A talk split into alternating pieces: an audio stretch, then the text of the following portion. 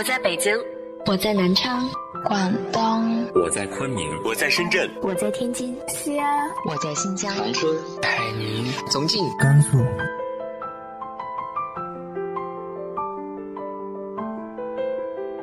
这里是 FM 幺八零八四，昨天的你的现在的未来，我是主播背着吉他的蝙蝠女侠。无论你在哪儿，这里都有我的温暖等你。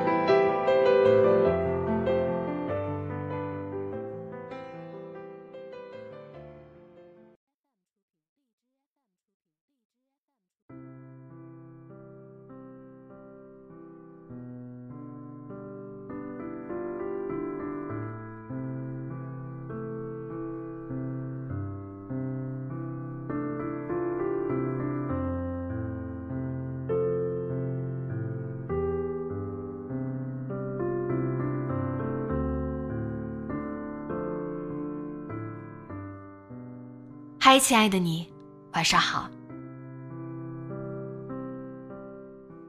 有时候，对于爱，我们好像一直在期待，又好像一直在逃避。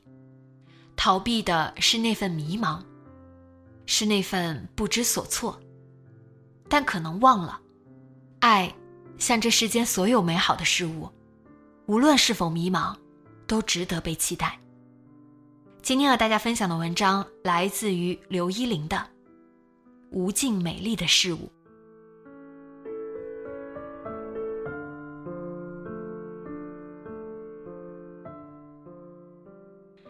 江城近日连绵不绝的雨，连绵不绝的一个多月的雨水，也许雨水结束就是冬天的开始。江城没有秋天。从夏日大太阳会直接过渡到羽绒服。火炉的气压一直很低，云层贴着江面。有时路过江汉关，看到江面上渡轮闪光，桥面在抖动。桥下经常会有一对夫妻在打烧饼，很大块的锅盔。低矮的桥墩夹角下，他们头顶上是行驶的火车。江边种了不少树，沙粒细腻。岸上有冲上来的很多被遗弃的食物，还有在船上生活的人的衣物、帽子、干枯的树枝、废旧的船。它是个老城，千红从幼年时搬离故乡，来到这座城市。自那年以后，他经常梦见雾气氤氲的江面，纷争的城，被争夺的城，兵马，战乱。年幼时很无助，他会询问母亲：“为什么梦境里总会浮现出这些跟他毫不相关的事物？”千红的母亲是个医生，一个无神论者，唯一的解释就是觉得他从小看了太多小说，日有所思，夜有所梦，于是跟千红父亲说：“别买那么多杂书给孩子看了，都被吓得做噩梦了。”千红的父亲却说。这也许有因可循。在抗战时期，千红家里有个人，二十六岁出去参军，从此一去不回，家人等来的只有一张阵亡通知书。他是千红爷爷的亲哥哥。爷爷在四十岁左右就耳聋了，千红那会儿还只有几岁，于是从不知道这个人的存在。也没问过任何关于他的事，只是每次在梦中，他会梦见一面江水，会梦见一个穿军装的背影坐在江岸。如此多年，他从没梦到过他的眉目，家里也没有任何一张关于他的照片。千红经常架着双脚在窗台听船上的汽笛声。这座城，它依然温暖潮湿。外表光鲜繁华，一直在悲剧之上建造繁华。睡不着时就赤脚踩在地毯上，撩开窗帘，看见外面街道里漆黑沉寂，行人稀少。平日热闹的水果摊和饰品店都已经歇业，偶尔有野猫小心翼翼渡过马路，在昏暗的路灯下面扭打。二十四小时便利店只有一个人在吃关东煮，中年店员困乏并且无所事事，喝醉酒的男孩女孩放肆的嬉闹、哭泣。千红看着他们，好像自己就没有那种能力，没有在感情中失望的能力，没有撕心裂肺的能力，没有爱一个人的能力。他的这种能力，好像随着那个一去不回的人没了。天生自带的缺失感，让他连发狂追寻的能力都丧失了。年少时，他跟一位老师学习素描，想着有朝一日可以画张外星人的肖像贴床头辟邪，但总是不忍心忘记那片江水。长大后的千红开始写作。但总感叹自己用文字造境无能，这种思念感逼迫他夜不能眠，特别是思念一个不知面目的人。时间永远分叉，通向无数的将来，在将来的某个时刻，记忆可以是永恒的敌人。他困死在自我编织的僵局里，他无法跨越，更加无法逃避。于是他想到之前关注过的一位画师阿静。他跟千红说过：“你可以尽管提你的要求。”千红希望他能画出梦境的眉目，于是跟他沟通许久，却总说不出个所以然。而阿静却说：“我会照着你的样子去画他。”是啊，千红惊喜于这一点，那么多年。因为这个人在他出生前就去世，他竟然从未想起过自己还有着跟他相似的基因排序。或许是眼睛，或许是鼻子，或许是脸型，千红总有一样是像他的。那面江水，他看了很久了。于是千红对阿静说：“我想，让他去看看海。”阿静说自己的一只眼睛从小受伤了，现在只能用一只眼睛给他画画。不要嫌弃，不要嫌画的慢，但一定会按照他的想法去达到，并且亲自送到他的手里。千红突然哭了，自己的缺失，自己的不甘，却要自私的去为难一个在世上同样感到无比缺失的人。以我们所背负的，却认为生命是值得的。因为今年北方降温太早，他的家里还没供暖。因为画画，手上生了好多冻疮。在南方艳阳高照的秋日里，千红虽然体会不了，但为了满足自己快点拿到作品的私欲，赶忙给他借了热水袋、保温杯和茶，并跟他说不用着急的。千红因为自己的小心思沾沾自喜时，阿静却跟他说：“你真是好报了，我会更努力画的。”一番狡黠遇到了认真，不得不自惭形秽，无地自容。回想一下，确实是，认识大半年，阿静总会跟他主动联络，会时常发早安。而经常九点才醒的千红，面对着每天六点的早安信息，连手都抬不起来看。他会给他看捡到的一只流浪猫，奶油色的长毛猫，叫苍梨。他总是会分享各种事情，总是会及时回复，也总是小心翼翼，觉得自己是不是话太多了。千红觉得，有这么一个处在商业关系中的朋友。真的挺好的。阿静说自己总是处于孤立无援的境地，像溺水者那般手足无措，敏感又混乱，有时候压抑的不行的时候，喝酒钻牛角尖，后悔又不甘。而千红却一直是一个墨守成规的人，与人接触亦是漫不经心，却经常为电影里面的人而流泪。更多的时候，只能在文字里讨一些情爱，暖暖身。可能是有了画的连接，千红很少再做梦了，但有时会跟阿静一样，半夜醒来，可内心很平静。阿静经常跟他描述颜色，他说沉沙色稍添一点黄的橘色，很像煮好的品相不错的南瓜肉色，而沉沙加一点点中烧石绿，就是凉了的南瓜肉色。赭石加一点瓷黄和一丢丢红，就是很正的南方土色；赭石加白加一点点的蓝，是北方土色。红色系有大红、正红、宫墙红、中国红、朱砂、朱标、曙红、胭脂，而他却选不好口红的颜色。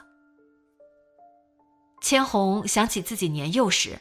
在路上看见别的小孩聚在冰柜前面买棒冰和冷饮，他总会停下来看，但也不去买，常常在卖花色刨冰的柜台留恋很久，觉得它们美丽。两个人带有了一种同治年代的纯白和自持。千红毫不避讳地告诉他：“我好像对你有情动。”因为从来不懂爱。并不觉得这句话有什么不该讲，但当时千红想的是，为什么没能早一点找到他？他回：“我以为还需要试探，原来是不懂得，那我也不必试探，很明确的告诉你，我喜欢你，想跟你有男女之情。”千红想着，果然是国画出身的。居然现在这个年代还会有正式告白这一说，还有追求和试探与等待。虽然是情动，可却仅仅是二十多年里没有过的情绪、心跳和想象。他却不知该怎么做。他在原本最情绪不定、最该有强烈喜怒哀乐的青春中，一直在不断尝试遗忘，一直在舍弃。人好像都是在受过伤害之后，才能学会怎么去爱，才会知道原来那并不是爱。可千红，她似乎天生没有那一块碎片。她丢失的碎片，或许在那片江水里，或许在梦中的背影里，或许还可以在那幅画里。阿静，却是能确定自己情感的人。加班加点的画完就赶了过来。北方男孩子不知道南方的地铁有多长，晕车难受的要命，却一直在感叹南方好有夜生活呀！凌晨两点，街上还那么多人。会把寻常款待当做约会，会把带着玩耍当成一起逛街，会把不懂爱的莽撞表达当成认定。千红带他去射箭。却忘记了他眼睛不方便，尴尬之余，他已经学会左手拉弓了，并且很稳，每一件都在靶子上。去看演出，听到台上歌手款款而谈这首歌是写给某某某，里面都是经历。阿静说：“好羡慕做音乐的，总是有开始、过程与结尾，而画画，永远。”就只有结束。他们去换装馆拍照，因为阿静留长发的原因，店主悄声问：“你的这位朋友是男生还是女生？”千红笑着说：“是男生啦。”店主拿起一件旗袍说：“你男朋友还挺帅的，要不穿旗袍吧？”千红又懵又想笑，硬生生憋住笑。让他换上汉服一起下棋。绿槐高柳燕心蝉，熏风出入弦。碧纱窗下水沉烟，棋声惊众眠。虽然诗写的是初夏，但那个下午的那盘棋，在刚入冬的暖阳中别有一番风味。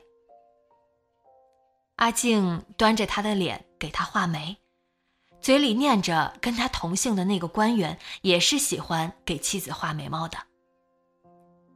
千红觉得他每一次笔触都不像落在了他的眉上，而是落在了画上。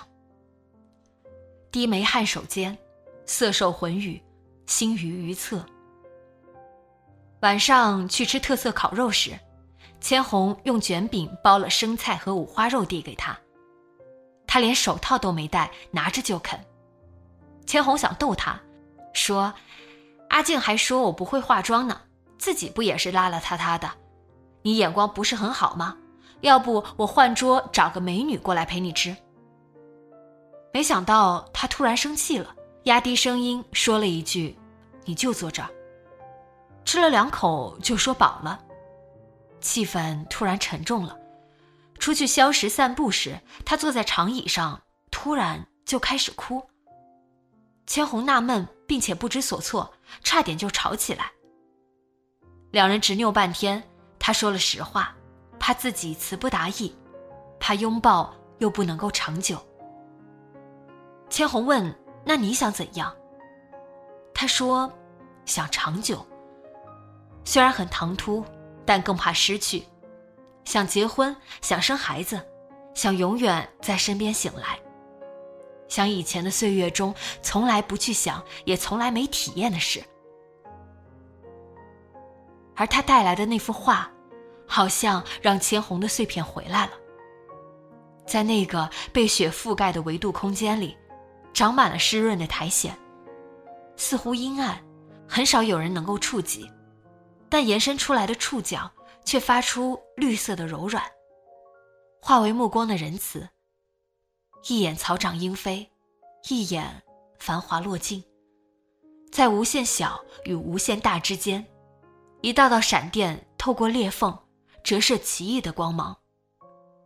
他从他的瞳孔里看到了一道闪电，像是照亮了他无尽长夜的那道闪电，像是一滴泪，用羽毛抖落的一滴泪，带入他的眼，停滞，剥落成一幅柔软、带有绒毛的画。极光片羽间，爱人已走近。总有一段记忆对于我们来说很重，可总会找到那个人，他不是填补碎片，他是第一次走在人潮里，不顾一切释放的脆弱，是两个人的一双手共同捡起的那最后一块拼图，是盛装出席的路，是恋人交换的信物，是冬夜降下的大雾，是世间无尽美丽的事物。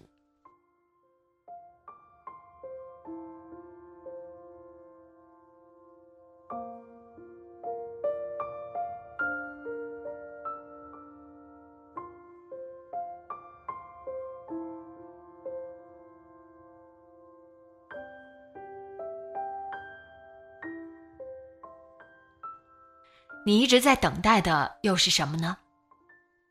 直接在节目下方留言分享给我吧。今天的节目就到这里，今晚做个好梦，晚安。